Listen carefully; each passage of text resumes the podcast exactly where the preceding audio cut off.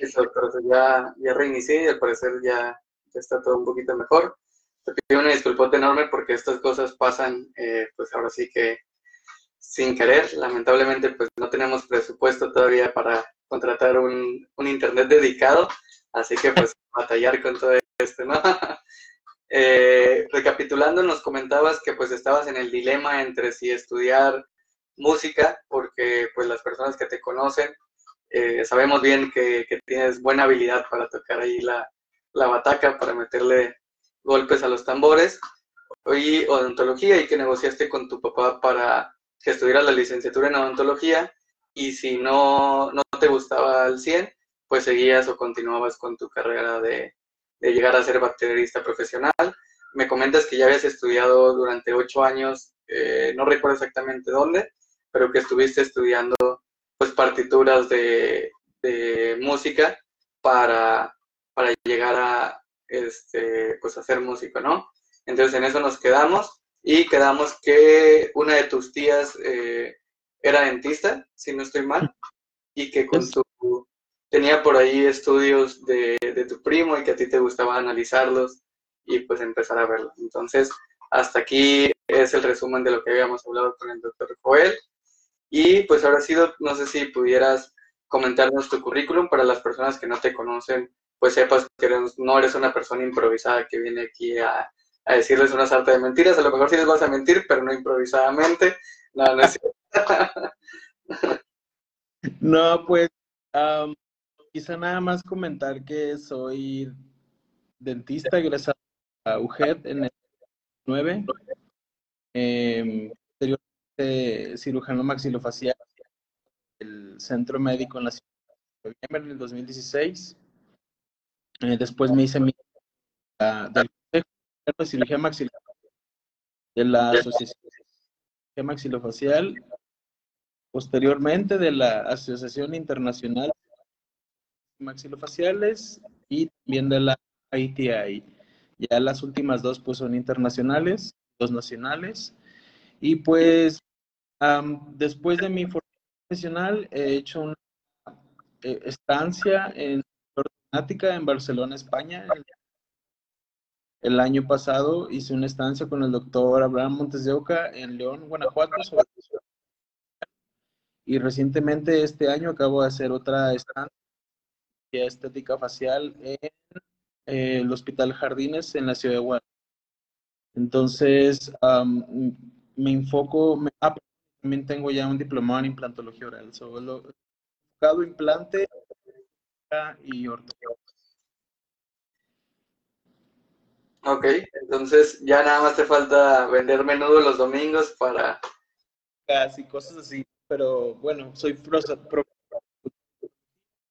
y algunas también internacionales.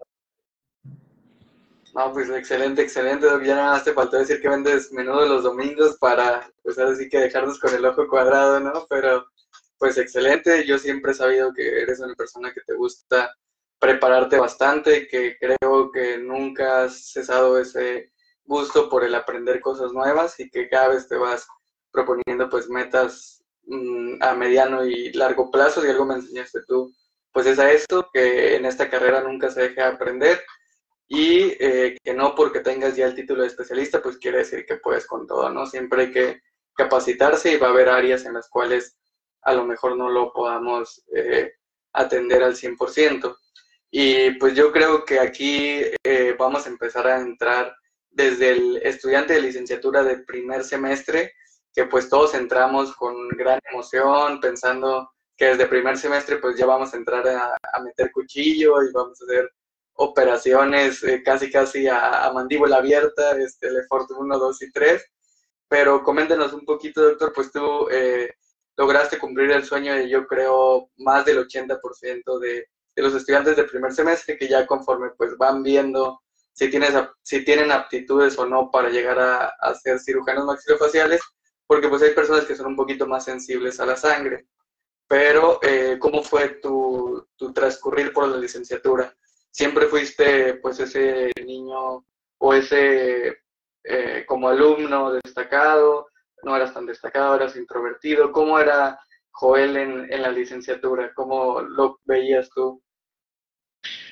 Pues yo creo que tenía una mezcla de los dos. Este era. Me gustaba ser competitivo. Toda la vida he sido competitivo y siempre me ha gustado estar en los en lo que hago. Y, y realmente me dedicaba, sí estudiaba, estudiaba bastante para estar arriba. Y también me divertía mucho. muy matado, muy matado, pero tampoco como desmatado, o que tampoco me la vivía en fiestas ni o sea, yo sí empecé a salir un poco más, pero como, hasta octavo. Era un poquito más, no era como sí salí a un nivel más. Primero quería ser máximo este pues supe que tenía que estar en los lugares de medio. Entonces pero estar en los primeros tres en el libro mi objetivo para poder estar con el doctor eh, te digo me divertí.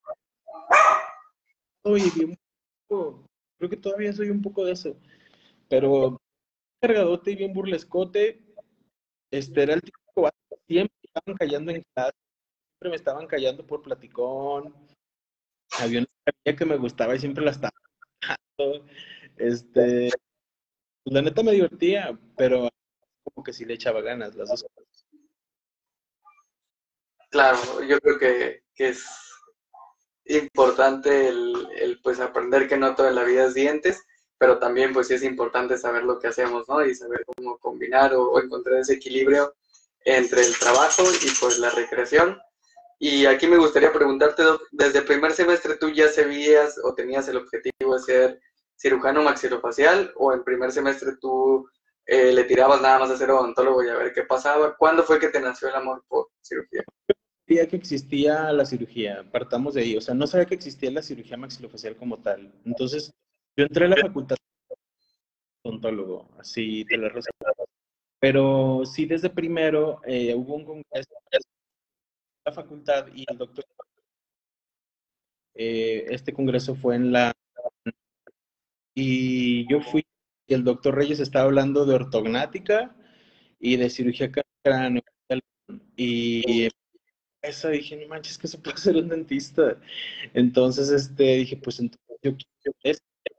Y de realidad de la charla del doctor, yo veo sus fotos, veo sus casos, y de verdad me ver que un odontólogo podría llegar a, a este, hasta estos alcances, ¿no? Entonces, pues entonces yo después investigué que quién era él y dónde estaba y estaba yo como para, para hacer y mi primer meta es, y, es lo que hablabas tú, o sea, el tema de las metas y objetivos, que, que se trata no de estarles narrando, sino que es, a todos los que nos...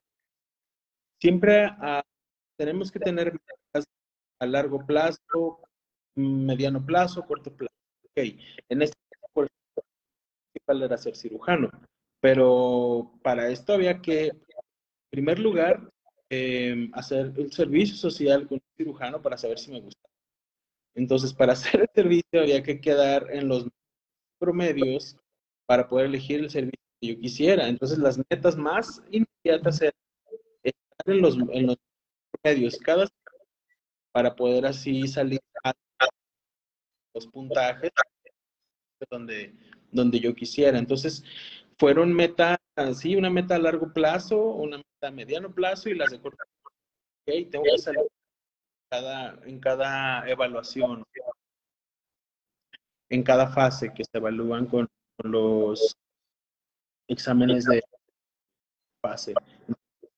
Eh, pues, todo el mundo tenemos objetivos, todos sueños y no, no necesariamente en cuestiones médicas o profesionales, sino simplemente que queramos, generalmente, en primer lugar, gratis. En segundo lugar, cosas requieren de esfuerzo y a su un plan como muy, muy claro de te vas a ir moviendo eventualmente, porque es muy difícil llegar de, de un punto a, a través de, de baches, de piedras camino, cosas inesperadas que van a, probar tu carácter, ¿no? Entonces, eh, a corto, mediano y a largo Ok, doctor. Justamente ayer tuvimos una plática con Lisbeth, que es una licenciada en psicología, y nos decía que lamentablemente las redes sociales pues nos han vendido una falsa vida en la cual todo es bonito, todo es perfecto, y tú lo acabas de mencionar, o sea, la vida no es plana, y pues el, el camino hacia la cima o hacia el éxito, pues no es como que una pendiente, o sea, no todo es ir hacia arriba, hay varios baches, hay cosas y esfuerzos que hay que hacer, y muchas veces pues criticamos a las personas cuando ya están arriba.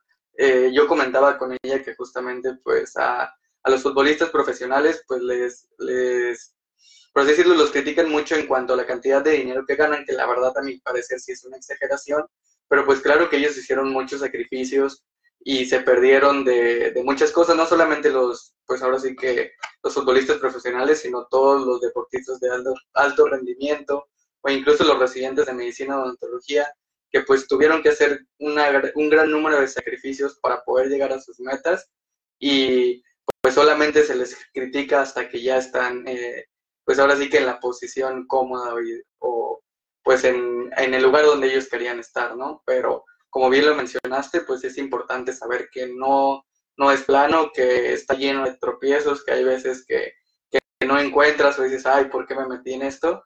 Y de aquí se deriva otra pregunta que me gustaría hacerte. Eh, comentas mucho de las metas a corto, mediano y largo plazo, pero eh, cuando tú decidiste eh, que viste al doctor Reyes, que le mandamos un saludazo, que también es, pues así que uno de los maestros de maestros, en ese momento en Durango había muy pocos máximos, si no estoy equivocado, prácticamente estaba... Tres, cuatro máximo. Y dos de ellos estaban en el liste, ¿no? O sea, era el doctor Terrones, el doctor Marco y el doctor Reyes en, el liste, el doctor este, Edgar Saucedo. Y, eh, pero bueno, la pregunta que te iba a hacer es, eh, ¿alguna vez viste alguna opción B por si no llegaba a pasar o por si no lo alcanzabas? ¿O siempre fue como que no? Eso o nada, o a lo mejor estabas tan concentrado en conseguir tu meta que, que no lo pensaste.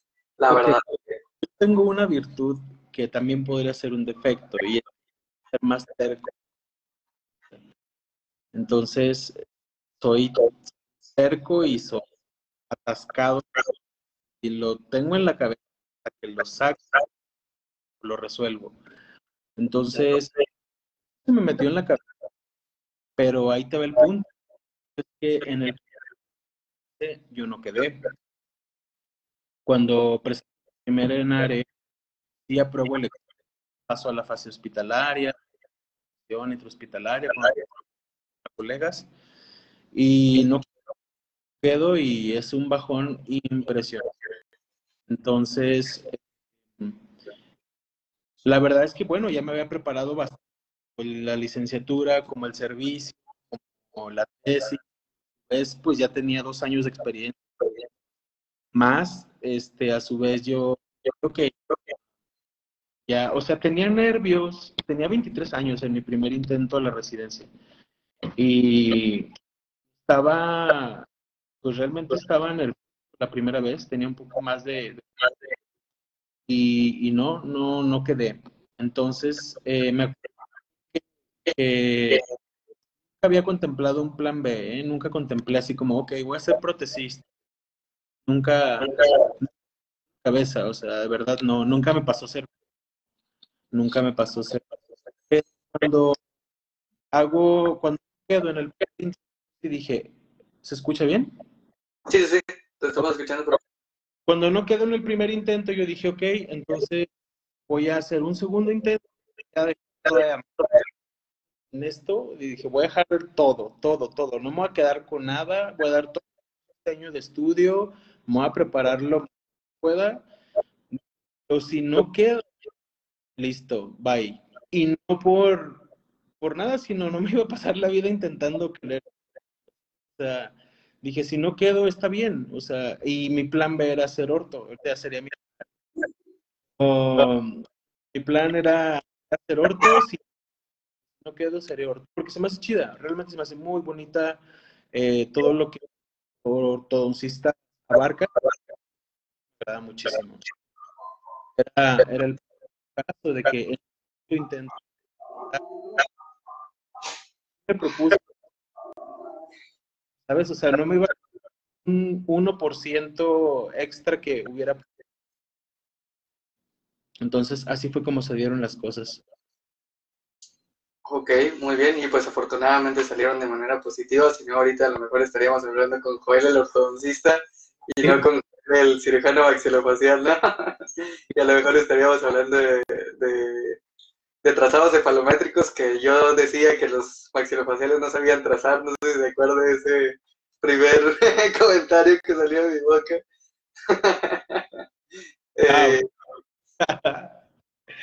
y pues bien comentaste ahorita que lo que es el ENARE y lo que son eh, pues el primer filtro, pero hay personas que nos están viendo que están en la licenciatura y que pues todavía no tienen ese acercamiento que en determinado momento van a tener si quieren este, acceder a alguna residencia odontológica. Y no sé si pudieras platicarnos un poquito más de qué es el ENARE, qué especialidades eh, son las que, o sea, no es solamente de cirugía, tengo entendido que son eh, dos más. No sé si pudieras platicarnos un poquito más de qué es ese. Pues el ENARE. Mm,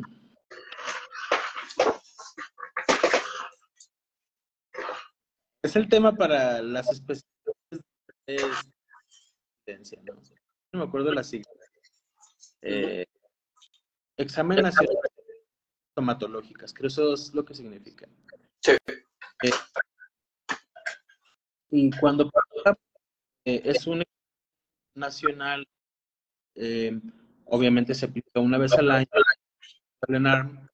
y en este se conocimientos generales. Tú vas para cirugía, otros conocimientos se evalúan en ese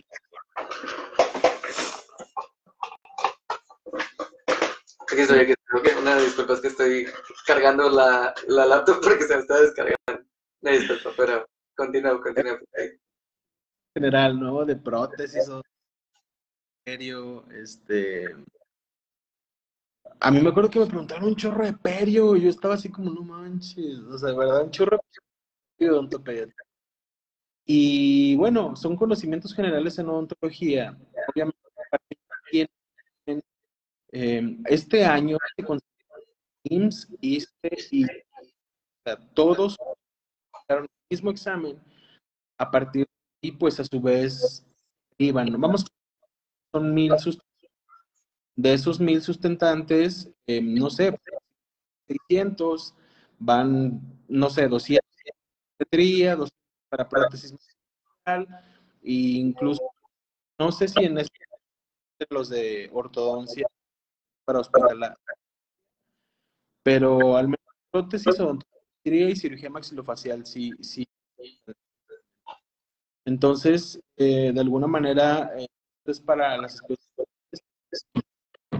eh, hospitalarias como y ese es el primer filtro para un momento consideren algunas hospitalarias eh, se tendrían que preparar. Ok. Y a tu experiencia que has visto en, las residencias, ¿hay alguna diferencia entre, por ejemplo, estudiar pediatría eh, de manera interhospitalaria o a lo mejor estudiarlo en una universidad pública o privada? Yo sé que no lo estoy eh, enfocando en el punto de vista de cuál es mejor, pero pues me imagino que son diferentes los casos que se ven a lo mejor que te pueden llegar a la consulta privada a lo que ya llega más a pues a un hospital público, ¿no? Eh, no sé qué nos podrías platicar acerca de, o si es lo mismo, ¿tú qué recomendarías a las personas que están? Creo yo, por lo que he trabajado con que gente sí es más craneofacial en, en el ámbito eh, tienen un pacientes complejo no solo de boca, sino a nivel general, con patologías sindrómicas, entiéndase, pues, también más importantes, no sé, el corazón. Alguna otra enfermedad, alteración de su cara. Entonces, la incidencia desde el punto de vista hospital, es muy distinta. Además de que, pues, por ejemplo, y experiencia en labio paladar. ¿sí? Y em, también en el no creo yo que por ahí hay una entre en la manera de ver entre uno y otro. Eh, claro que afuera es prácticamente cero y obviamente eh, que sale, o sea, muchísima gente muy ¿no? Que, que sale de una y a su vez este, nada más ahí en tema o hacer algunos pequeños como quieres llamarlo porque es lo que llega a un lugar o sea el tipo de situaciones un poquito distinto entre hospitalario y un ámbito escolarizado si quieres llamarlo. Ok, perfecto, pues creo que nos aclaraste un poquito más y ahí pues ya depende de, del criterio de cada quien de lo que vea que, le gusta más, pues hay personas que, que, analizan y dicen, no, pues a lo mejor yo no quiero ver casos de pacientes este, sindrómicos porque a lo mejor pues son casos de pacientes que tengo que tener un poco más de cuidado o no me siento lo suficientemente preparado para ver este tipo de pacientes y yo quiero ver pues... Eh, a lo mejor más enfocado a caries. Entonces, eh, no digo que no tenga la capacidad de, atenderlos, pero pues que a lo mejor sí el plan de estudios no está tan enfocado para ver este tipo de pacientes en universidades públicas o privadas como lo es en las residencias médicas. Y Doc, eh, pues regresando un poquito más, vamos a estar saltando ahora sí que en la cabeza de, Joel. Y me gustaría que nos platicaras eh, cuáles eran tus materias favoritas en, en la licenciatura y cuáles eran las materias que más estudiabas, si llegaste a reprobar alguna, alguna vez fuiste algún extraordinario, estuviste a punto de reprobar, no sé. Eh, cuéntanos un poquito de, tu eh, carga horaria académica. Ah, me gustó mucho. La materia de exodoncia me la dio Máximo, que actualmente no está ya en la facultad, y tengo que recordar que esa clase no me gustaba, pero creo que mucho que no la daba y mucha gente la daba. Y por ejemplo, en técnica de cirugía, yo me divertí muchísimo, y con el doctor Saucedo. También es, esa fue de mis momentos. También me gustó mucho ontología que fue al final con el doctor Gamaliel. Y me gustó mucho porque él venía llegando de la residencia. Entonces él traía todo fresco y él traía todo en su claro. Y yo estaba como un tiburón. entonces me gustó porque yo de alguna exploté mucho a él de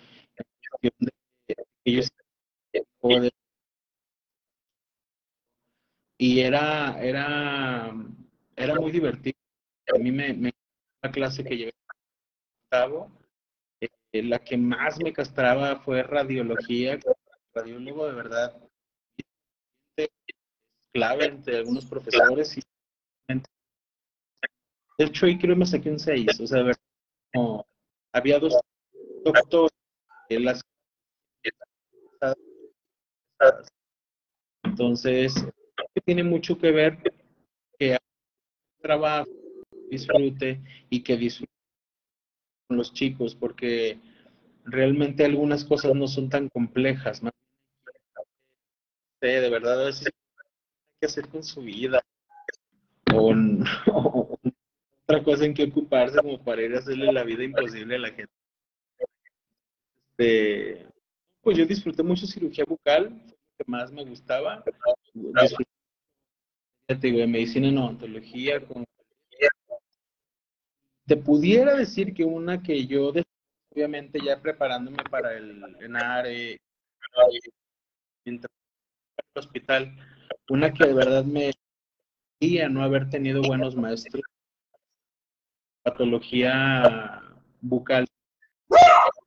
Son muy chidas, pero de verdad necesito que sea, yo puedo decir porque es muy diferente la clínica a un libro. Entonces, no estaba chido. de verdad era Entonces, eh, patología fue una materia que podría haber explorado más y tristemente no tenía bueno.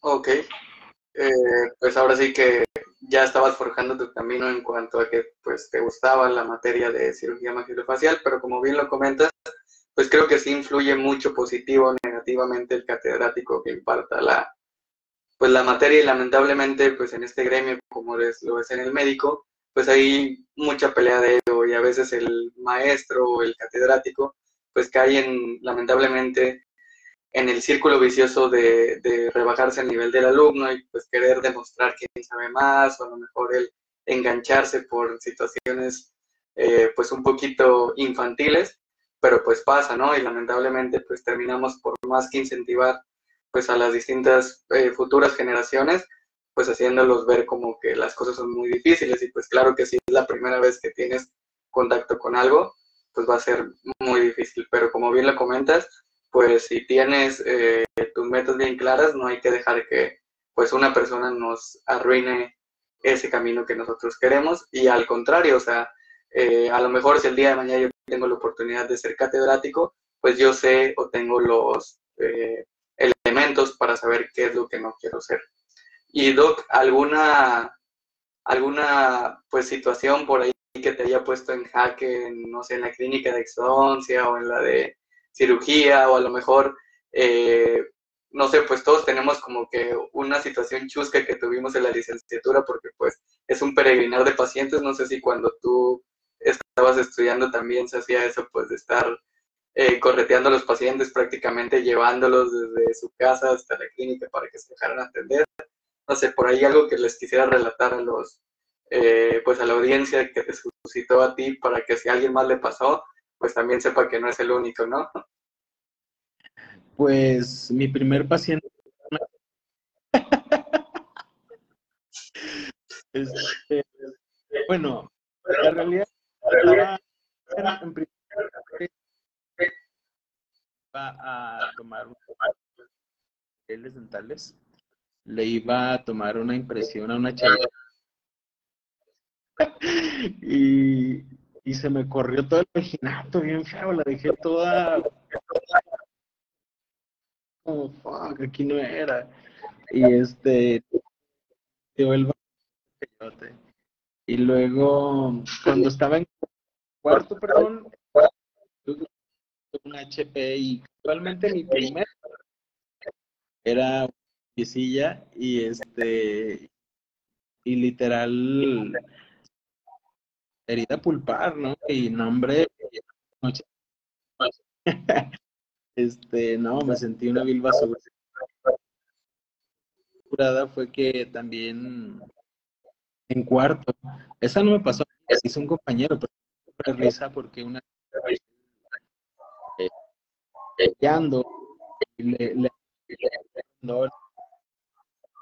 y lo dejó entonces, pues cosillas así, ¿no? También en cuarto, quinto, un compañero nuestro estaba. Yo creo que a todos nos pasan un chorro, es bien curadas en la uni, la verdad es que es muy divertido. Y como maestro, en clínicas te diviertes mucho más, amigo. Yo cuando fui maestro en la clínica de cirugía, que me divertía demasiado. Claro que a veces no era para que me hicieran enojar, pero eran tan bobas que de plano me daban risas. Puede ser. Claro, sí, yo creo que como, como estudiantes de licenciatura, pues te pasan, sí, de por sí, de, de clínico, de estudiante de posgrado, de repente sí haces unas cosas que dices, no, soy una cosa pero bárbara, de estudiante de licenciatura, yo creo que sí, eh, pues nos, yo te platico, nosotros en la clínica de endodoncia, este, pues la verdad es que tengo que admitirlo que, que los maestros que teníamos no tienen mucha paciencia ni vocación de enseñar, entonces pues prácticamente te decían lo que hicieras, pero no se levantaban de, pues ahora sí que de la mesa clínica, ¿no? Sin quererlos quemar ni nada, eh, pero pues ahora sí que tú tenías que, que, a lo que tú entendías. Entonces a una compañera le comentaron que irrigara, pero pues nunca le especificaron que tenía que irrigar adentro del conducto y empezó a irrigar hipoclorito de sodio en la boca del paciente. Entonces, pues eh, el paciente empezó a decir de que, ay, doctor, es que siento como que me arde. Y todavía el, pues el compañero le decía ahí que, ah, sí, es que es porque está limpiando muy bien. No, hombre, si a mí me llegara a pasar eso, te lo juro que hasta morado me pongo de, pues el hipoclorito sabemos que es muy irritante y puede generar quemaduras químicas. Afortunadamente no pasó a mayores, fue poca la cantidad que, que le irrigaron en la garganta al paciente, pero pues sí fue algo, este, pues chusco, ¿no? Igual, eh, pues en la clase de anestesiología, eh, en ese momento a nosotros nos daba anestesia el doctor Galván, y él eh, desde el principio te decía, para que vayas soldando la mano y nos metía clínicas, y pues la típica de que nunca faltaba la parálisis de ver que le generabas al, paciente, o de que por ahí a este, no anestesiabas bien, o no sé, eh, pues mil cosas, ¿no? De que te ponías nervioso y se le bajaba la presión al compañero y ahí se andaba desmayando, mil cosas, pero pues está, padre y es parte de este doc. Y ya pues pasando un poquito más, ya pasamos de la licenciatura ahora sí al posgrado. Eh, cuéntanos un poquito cómo te fue en la residencia, cómo fue tu cambio de, pues, de vivir de una ciudad pequeña en ese momento, ahorita ya está creciendo un poquito más, pero pues Durango comparado con la Ciudad de México, sinceramente pues es una ciudad muy pequeña. Eh, ¿Cómo le hiciste tú para adaptarte pues a una ciudad tan grande, eh, llegar a un lugar eh, pues prácticamente solo. Tengo entendido que no tenías familiares allá ni nadie eh, pues que te pudiera apoyar de manera directa y pues las residencias tengo entendido que es un poquito hostil. Entonces, ¿cómo le hiciste tú para, para resistir ese cambio? ¿Algún consejo que le pudieras dar a las personas que están realizando una especialidad de una residencia? No sé, ¿qué, te gustaría platicarles a esas personas? que están pues pasando por ese momento? Pues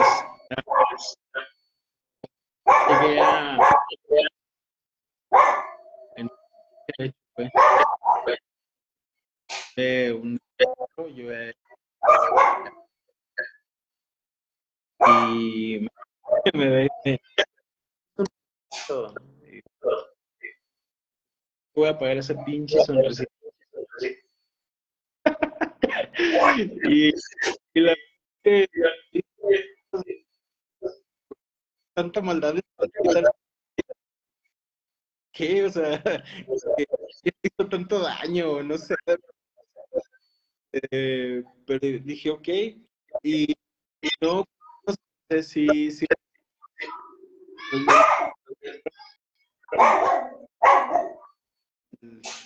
mucha cuestión mental y emocional. Eh,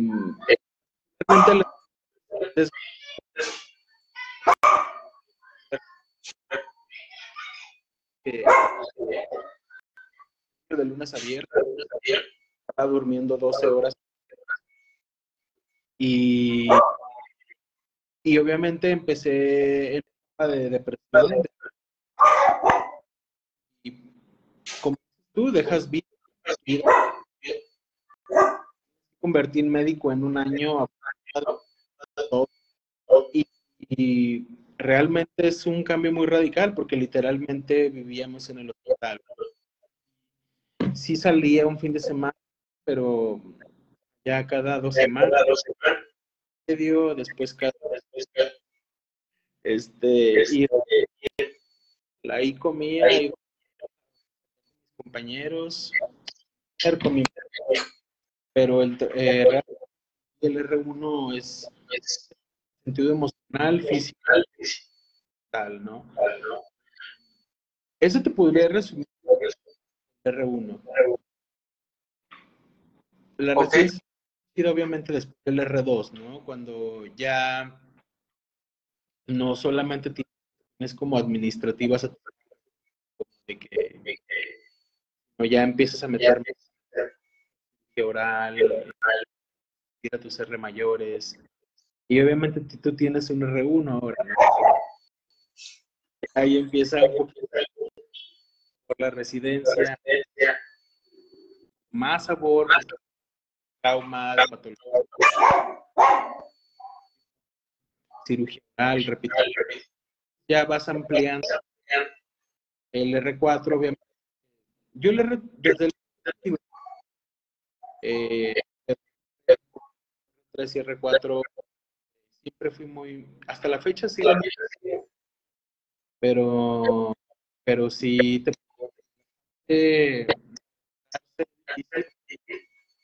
pues adaptarse al final de sufrir un cambio eh, de entorno, cambio de amistades, de entorno laboral, incluso eh, ahí empieza de mala alimentación, por el solo hecho de que te la pasas más fuera, te la pasas más en el estudia y empiezas como estabas acostumbrado.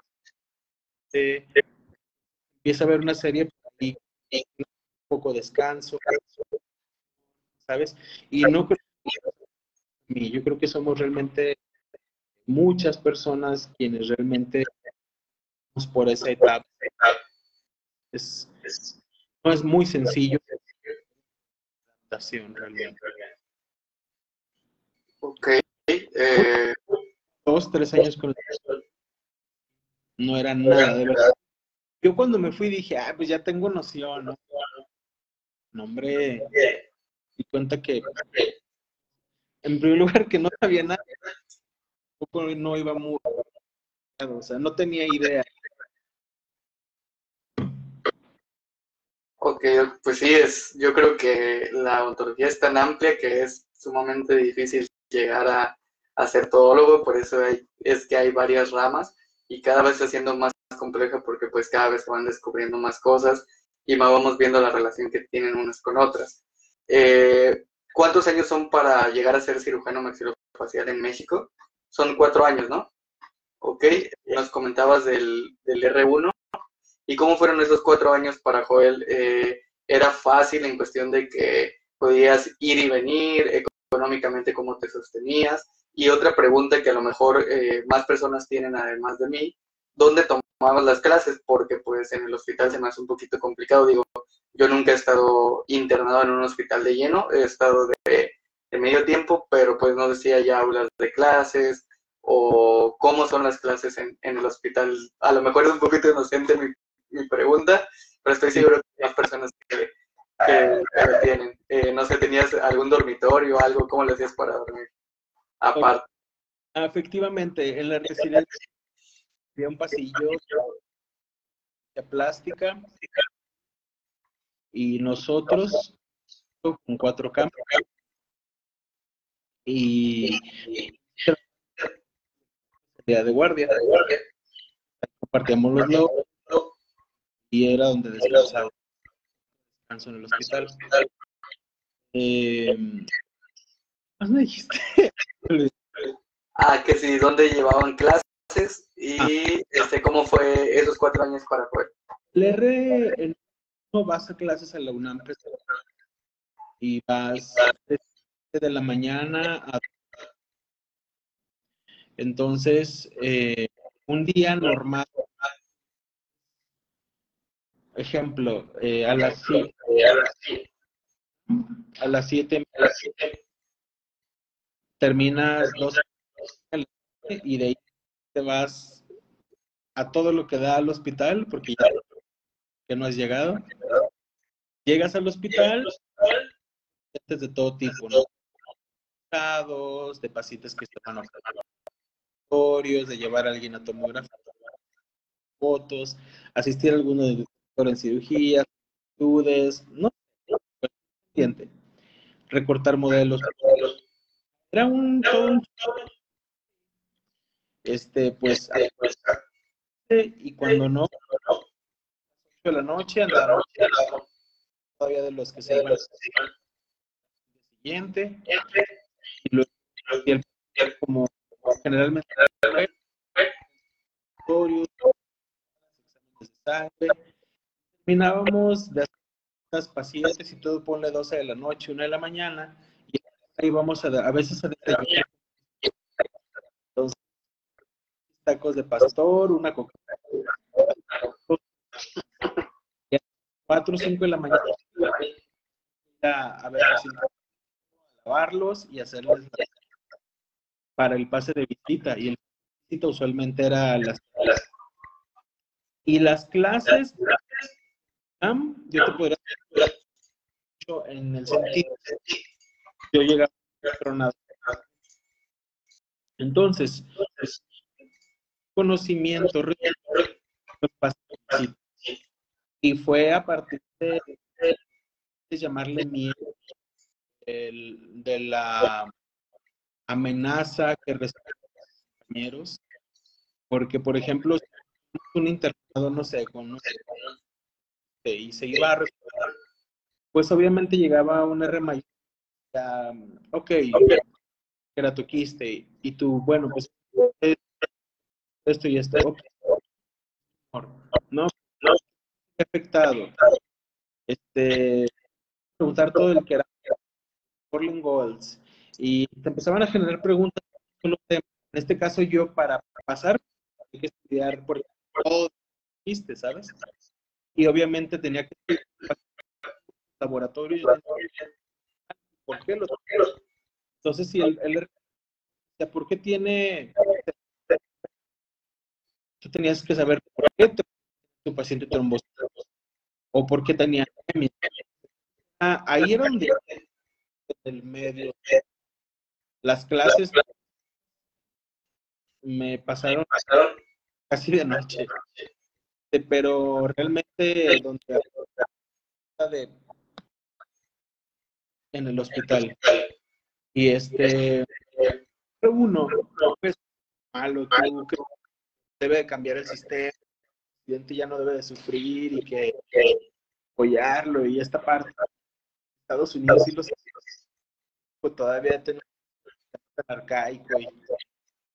pero te puedo decir yo que después de que fui en contacto con alguien eh, que tengo que enseñarle y en quien he tenido mensaje o desarrollo es, ha aguantado mucho y ha aguantado y no ha estado premiando. Generalmente das mucho a no lo valora. No, este, la responsabilidad por algo, no asume. Entonces, a mí me dejaba operarse, paciente ¿Por qué lo iba a hacer? ¿Por qué una incisión? Estaba tal nervio. Y si no sabías, no te dejó hacia R4. Porque sí, claro que trabajamos que son papás. Entonces, eh, muy interesante. Con el día. Mañana voy a operar. No sé, no sé. Entonces tenías que tener tenías tenías eh, por qué el abordaje toda la anatomía de la zona para un lugar. Entonces, es con el paciente y no, no y sí tomábamos clases, pero em, en clases de artículos o lo que fulano y esta escuela está haciendo pero el aprendizaje cada paciente porque tenía que saber de su padecimiento lo que estaba suelto. Ok, perfecto. Entonces, eh, las clases las llevaban en la UNAM, pero pues realmente sí yo creo que aprendes más cuando ves el caso como tal, o a lo mejor en el libro pues la fotografía se ve muy bonita, pero ya cuando haces incisión o este, pues la estás viendo, hay variaciones anatómicas que a lo mejor eh, no se ven como, como en el libro, ¿no? Entonces no hay nada como verlas pues ahora sí que de manera propia. Y eh, eso que mencionabas, Doc, de que en las operaciones tenías que prácticamente saber hasta el árbol genealógico del paciente para que te permitieran operar. ¿Cómo fue la primera cirugía para Joel?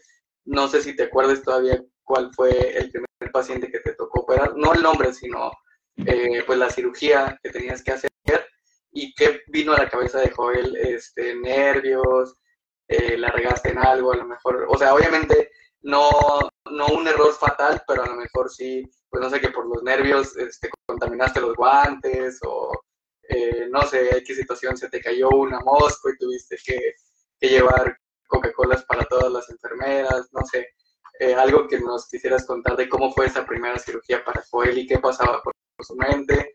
Eh, pues yo creo que la primera vez de todos, yo ahorita que estoy en el posgrado de, endodoncia, mi primera trepanación en paciente ya como residente o estudiante de, endodoncia, la verdad es que es una emoción muy padre, ¿no? O sea, yo creo que es un, pues, como te diré, unas, un sinfín de emociones encontradas en cuestión de que pues estás haciendo por lo que tanto eh, luchaste, entonces no sé en ti, o la verdad fue algo X, porque cada persona también, pues vivimos las cosas diferentes, ¿no? A lo mejor yo soy muy sentimental y me gusta como que meterle ese, ese sazón a todo, pero pues hay quien dice, no, pues no, hombre X, o sea, eh, fue una incisión y ya, o sea, párale de contar.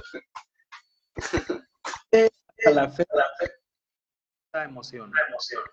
Y es por, porque generalmente O sea, estoy cambiando mi eh, ortognática que yo hago ahorita que no es el mismo diseño de estetomía, corte no es la misma forma. La, eh, mi fijación eh, mi actualmente es entonces eh, lo que tiene peculiar es que te hablo llenos, te hablo por estética, todo, así. Vamos a hablar la parte de emociones que conllevan emoción. Pero esta parte de, por ejemplo, pues, me gusta, me genera mucha emoción hacer algo y que lo voy a hacer diferente que ayer y que lo voy a hacer mejor. Voy a variar algo. Siempre, siempre me, Y desde el principio me he emocionado porque respeto cada, Obviamente me da miedo cortar un lugar, cortar, este, y es miedo y de gusto, de Pero también es, hay una parte, por ejemplo, en, infecciones, que te puedes dar verdadero entonces, nada menos de su laringe. Entonces, va en riesgo es porque ya 4 milímetros por ahí estaba pasando la... Entonces, la emoción aquí no es de hacerlo, va a variar, ¿sabes? No. Aquí la emoción es de, güey, no se puede no se puede tronar. para hacer una cosa. Entonces, son sensaciones de, que, de alerta, una adrenalina de alerta, despierto, de estar puedes ayudar a alguien. Muy desagradable como tú y es una sensación que no se las porque las he vivido y cuando las cuando el paciente no sobre sí, mm, no. Entonces, pregunta, o sea, mi primer cirugía, pero siempre me era y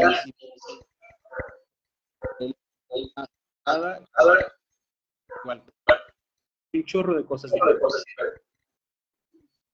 Ok.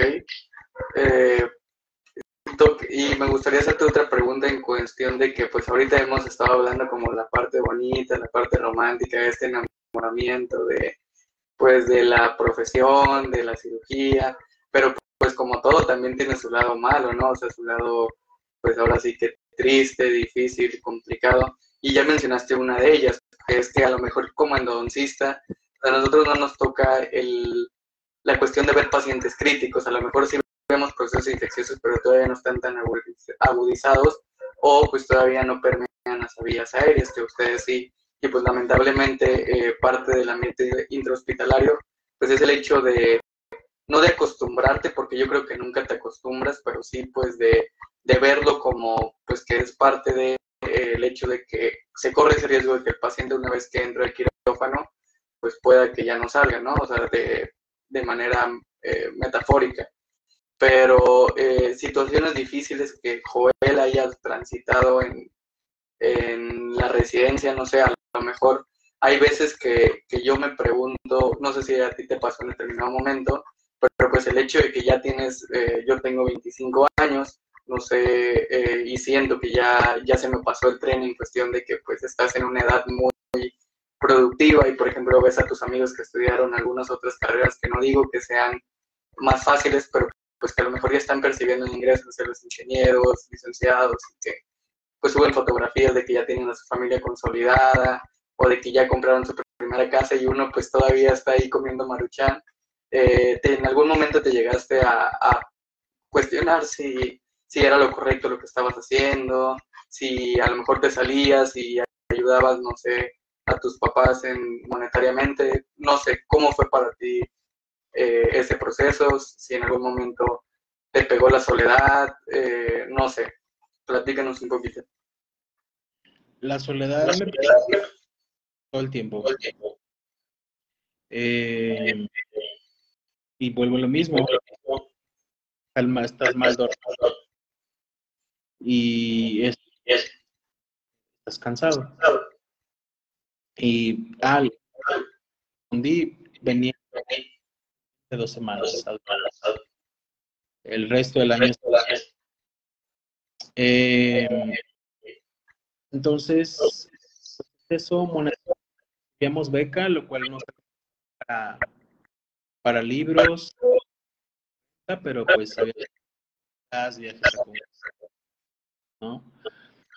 Eh, entonces, pues yo me daba vergüenza. Y siempre no mientras podía, porque efectivamente a mí me daba ya un poco las doy al entonces este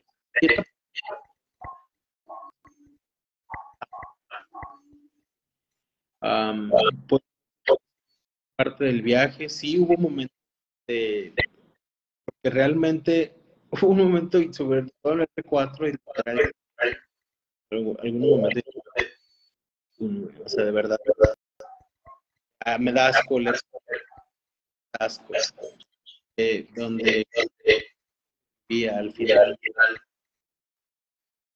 y es, y eso que no vive el ya no estar en fechas no estar en los cumpleaños, no estar... sí, pero yo estuve...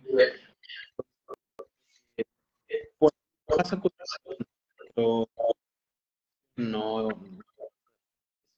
Entonces ahí, nada más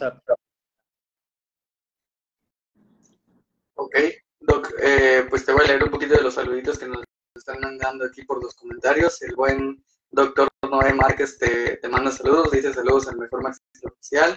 La doctora Diana Rojas Álvarez, saludos a los dos. El doctor José Manuel Bretón, saludos guapos, y la doctora Natalie López Terán, doctorazo, saludos. Eh, son algunos de los comentarios que tenemos por aquí en, el chat y son los lo que han estado poniendo durante esta plática. Este, y eh, pues ahora sí que se nos ha pasado prácticamente el tiempo volando, ya nos quedan 10 minutos y me gustaría que tocáramos dos temas. El primero es, pues ahorita ya es temporada de, de propedéuticos, de NAR, de NARE, de residencias y pues viene un momento de mucha presión para todos los estudiantes eh, que aspiran a una residencia. ¿Qué consejo tú que ya transitaste por este, por este largo camino les podrías dar a todas estas personas pues que tienen una olla de presión? Sinceramente, pues yo también ya lo viví, eh, dos propedéuticos y sinceramente en el primero pues terminé colapsando al punto en el que caí en un cuadro de depresión con ansiedad muy, muy grande. A veces tomamos las cosas a la ligera y, pues eh, pensamos que estamos suficientemente preparados como tú lo mencionabas, pero es más un tema mental, yo siento el propedéutico que académico. Si bien sí es importante lo académico, también es muy importante el hecho de aprender a tener un equilibrio este, psicológico, pero en el lado pues de, de las residencias médicas yo no tengo esa experiencia y me gustaría que, que tú, eh, ya como un cirujano maxilofacial consolidado, les pudieras dar un consejo a esas personas? Pues lo primero que les puedo decir es que realmente creo en el y creo también mucho en la y, y estos elementos nunca van a fallar nunca, nunca. Eh, entonces, si tú tienes como meta, cosa en este caso hablar, o algún propedéutico que hagan posgrado, realmente yo creo que tienes que tener todo y estar lo más posible en otros Entonces, yo creo que, que eh, programar muy, muy, muy, muy estar muy empapado del arte, prepararte para implica disciplina, decir tantas horas al día para el examen. Porque la gente que quiere hacer alguna de verdad no parece, ¿sí? No que tenga no parece que entonces tampoco puedes la suerte o que dejar tu entonces yo aquí digo disciplina y, este hay una parte controlar nosotros podemos controlar y en esta parte entra 10.000 sustentantes, te, tu, te genética de, sí, y puedes llegar a controlar. Y esto es lo, lo, la parte que lo hace. Yo solo puedo que el, el que lo siga intentando, que por que no tire la toalla, que cada vez, solamente que no quepa una sola excusa por si hubiera hecho, si hubiera curso, si hubiera hecho, si hubiera, eh,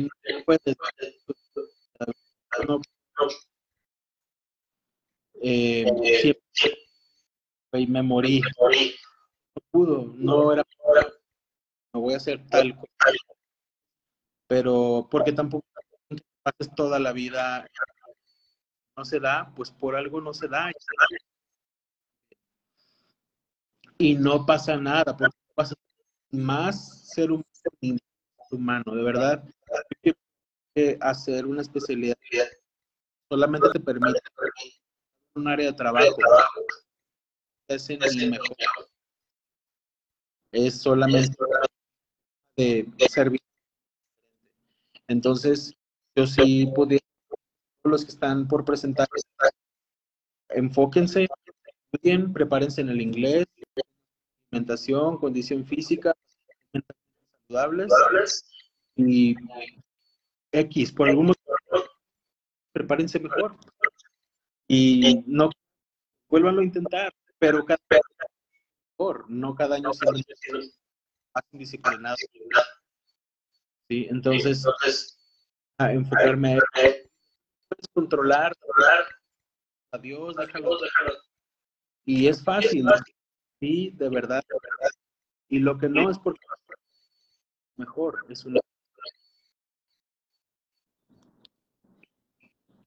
Ok, doctor, muchas gracias. Pues creo, creo que es eh, de suma importancia esas dos cuestiones que tú mencionaste al principio, que son pues la constancia y este pues el hecho de, de estar eh, de manera, pues la disciplina, ¿no? O sea, el agarrar como eh, pues estandarte eso y si somos disciplinados creo que no solamente en lo profesional sino en la vida vamos a a tener éxito, que el éxito es relativo. Y eh, pues... Un ejemplo rápido. Eh, segundo, el yo me acuerdo que en mi me di cuenta que era mundo por saber. Entonces, yo me propuse terminar meses. Pero este libro y hice un programa. Y de ese programa en el cual cubrir todo hacía una y de y al final del primer mes pues todo.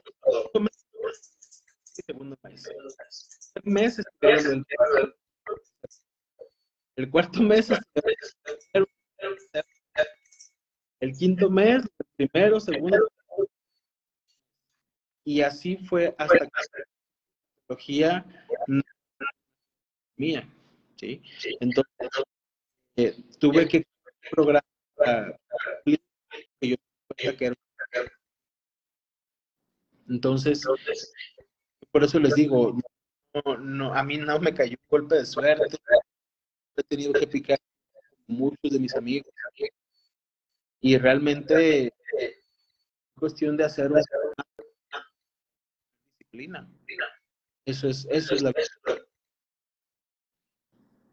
Ok, doctor. Eh, pues ahora sí que ya, ya lo ven, el doctor Joel ni le rezó, ni puso a San Judas de cabeza, ni, ni le rezó a la Santa Muerte, ni hizo un pacto con nadie, sino que pues, lo que hizo fue que hizo un plan bien elaborado este, para eh, estudiar y como él lo comenta, pues eh, afortunado, desafortunadamente, pero a veces las situaciones son así, pues no quedó en su primera oportunidad, pero esto no hizo que se decayera, sino que al contrario, él se dio cuenta pues de cuáles eran sus virtudes y debilidades en ese momento, que claro que pasar el enano no quiere decir que ya como que, ay, este, yo soy perfecto, soy, o sea, del hecho de mejorar como persona y como profesionista es del día a día y siempre hay cosas que nosotros podemos mejorar, pero pues claro que es un examen eh, pues de suma dificultad. Doctor, aquí tenemos saludos de la doctora Vanessa Sainz de la Bárcena y nos comenta, siempre es un gusto verlo, compartir sus conocimientos. Doctor Joel, saludos. Y eh, una vez que ya pasas el, examen, el enárido, eh, ¿cuál es el, como el siguiente filtro o ya entras de lleno a la residencia? No sé si pudieras platicarnos un poquito también de, tengo entendido que es como un curso propedéutico, ¿no? propedéutico. Vamos 20 personas, mejores 20 promedios. Y fue la primera semana los compañeros, hospital, los residentes nos evalúan actitud, conocimientos en pacientes, cómo tratamos compañeros. Eh, día de mi propio, yo dejé toda mi ropa mis quirúrgicos, en el depa, cuando me dice, tú te vas a quedar. Entonces, literal, con los con misma corbata.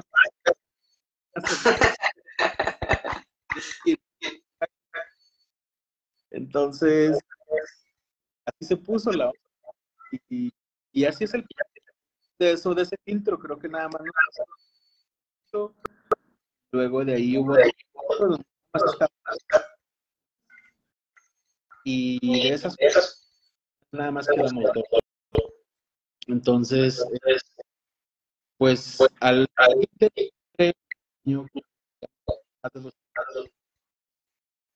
pero el primer filtro lugares. Después de esos 20 lugares, nada más quedan dos. Y así fue como quedamos.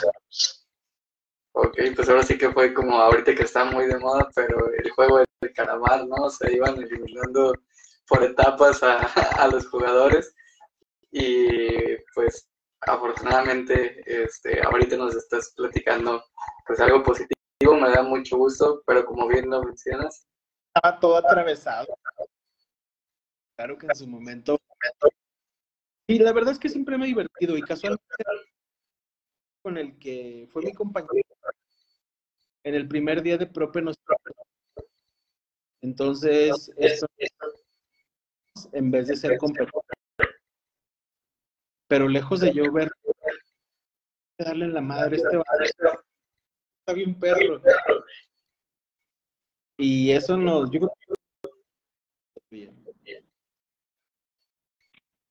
Ok, eh, y Doc, eh, ahora algo que, que, me gustaría, o más bien que le quisieras compartir a los estudiantes de licenciatura del primer semestre, pues bueno, ahora sabemos que estamos atravesando por una situación un poco complicada o bastante complicada que es la pandemia por los SARS-CoV-2.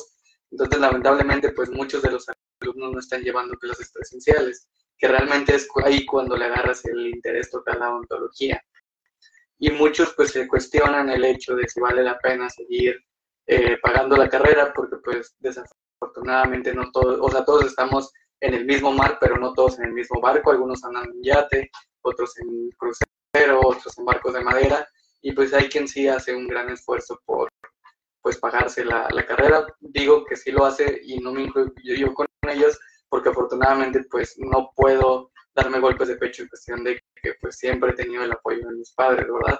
Pero, eh, ¿qué le podrías decir a esas personas pues que eh, están preguntándose o que no han tenido la oportunidad de ver pacientes y que ya se desesperaron un poco porque pues ya son casi dos años de, estar en esta modalidad eh, pues virtual o híbrida que, que no nos permite al 100% el pues llenarte de eugenol, de acrílico, de, de todo eso que nos apoyas. Quiero decir a todos, cualquier estudiante en adelante, sea pandemia o no porque ¿qué le sirve memorizar cosas y no relacionarlas? No le va a hacer, no le va a hacer sentido práctico. Creo que, que realmente cualquier estudiante no, no no un pago, pero el solo hecho de estar en le va a volar la cabeza. Y obviamente va a sabes que una cosa es una cosa son las es, otra. Sí. empiezas de asistente viendo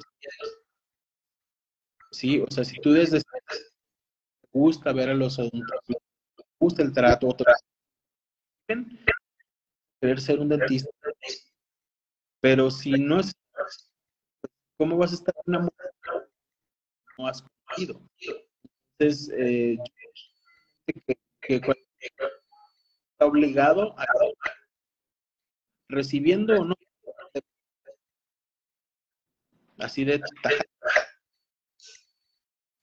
Ok, pues creo que ese yo también sería un consejo que les daría a todas las personas, pues, eh, sea o no pandemia, pero que se acerquen, pues ahora sí que a la persona que sea como, todos tenemos como un ejemplo a seguir o una persona, pues, que nos marca o que nos eh, incentiva positivamente, todos tenemos como un catedrático favorito o un profesionista favorito, que nos acerquemos a ver si nos da oportunidad de, de ver más de cerca lo que hace, pero no con el fin, pues, de, como dice el doctor Joel, eh, obtener una ganancia, pues así que eh, de manera económica, sino de conocimiento. Y aquí se presta mucho, pues a lo mejor a un, una controversia en cuestión de que, pues por ahí hay ciertas personas que aprovechan y, pues sí, prácticamente esclavizan a, a sus trabajadores, pues no les pagan, pero eh, pues es importante el hecho de siempre hacer como un equilibrio en todo, ¿no? O sea, como dice el doctor, pues primero tienes que aprender a hacer para que se te pueda remunerar por lo que haces. Entonces, pues no hay nada como hablarlo desde un principio, cuáles son tus intenciones con el doctor o con el clínico en cuestión de si tú estás esperando una remuneración económica, pues díselo desde el principio para que no se preste a malas interpretaciones, pero eh, pues la verdad es que no hay nada como estar ahí en la zona de batalla, estar viendo cómo es que se trabaja y sobre todo que hay distintos criterios, no todas las personas, a pesar de que estamos bajo el método científico, hacen las cosas de la misma manera. Entonces sí es importante como ver varios, varios criterios. Y por aquí tenemos eh, al doctor eh, Antonio Barraza, dice que saque las cheves, que ya es viernesito, y, y, le manda un saludo al maestro de maestros. Doc, pues ahora sí que se nos ha ido el tiempo volando, ya, ya estamos sobre la hora y pues el formato del podcast no nos permite para mucho más. Por mí me encantaría este, seguir platicando este, pues toda la noche, pero pues desafortunadamente no podemos. Y me gustaría ahorita, aprovechando que estamos en fin de semana, que nos hicieras dos recomendaciones, una de un libro y otra de una serie o película para aventarnos este, este fin de semana de ocio. Eh, no sé qué nos podría recomendar. No importa que, o sea, que no sea meramente científico, sino pues simplemente para que las personas que nos estén viendo por ahí este, pues puedan divertirse este fin de semana. Ok, el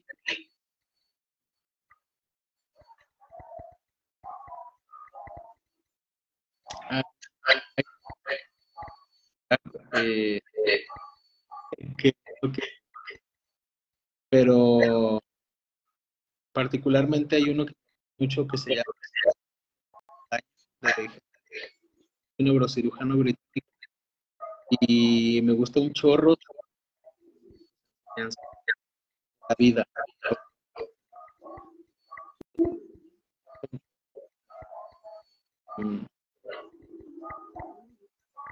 Ella eh, algo de crear, no me de Jeff Bezos. Este, bueno, el dinero, padre pobre, este, el poder de la hora, el poder de la hora y películas, pues a mí me gusta mucho la de La verdad me encanta, me encanta esa película. Eh, hay una que se llama um, unos corredores y, y, y con eso se entretienen. Muy bien, excelente doctor, pues muchísimas gracias por tus recomendaciones. Y para cerrar, eh, pues el doctor Noé Márquez nos comenta por aquí que nos va a invitar las hamburguesas, ya, ya se comprometió, así que eh, pues hay que ver dónde. Que esté muy bien, doctor, cuídese mucho y muchísimas gracias por su tiempo. Un abrazote y a ver si eh, por ahí tiene oportunidad de en la segunda temporada acompañarnos por ahí con alguna otra plática. Vale, pues. Que esté muy bien, doctor. Un abrazo.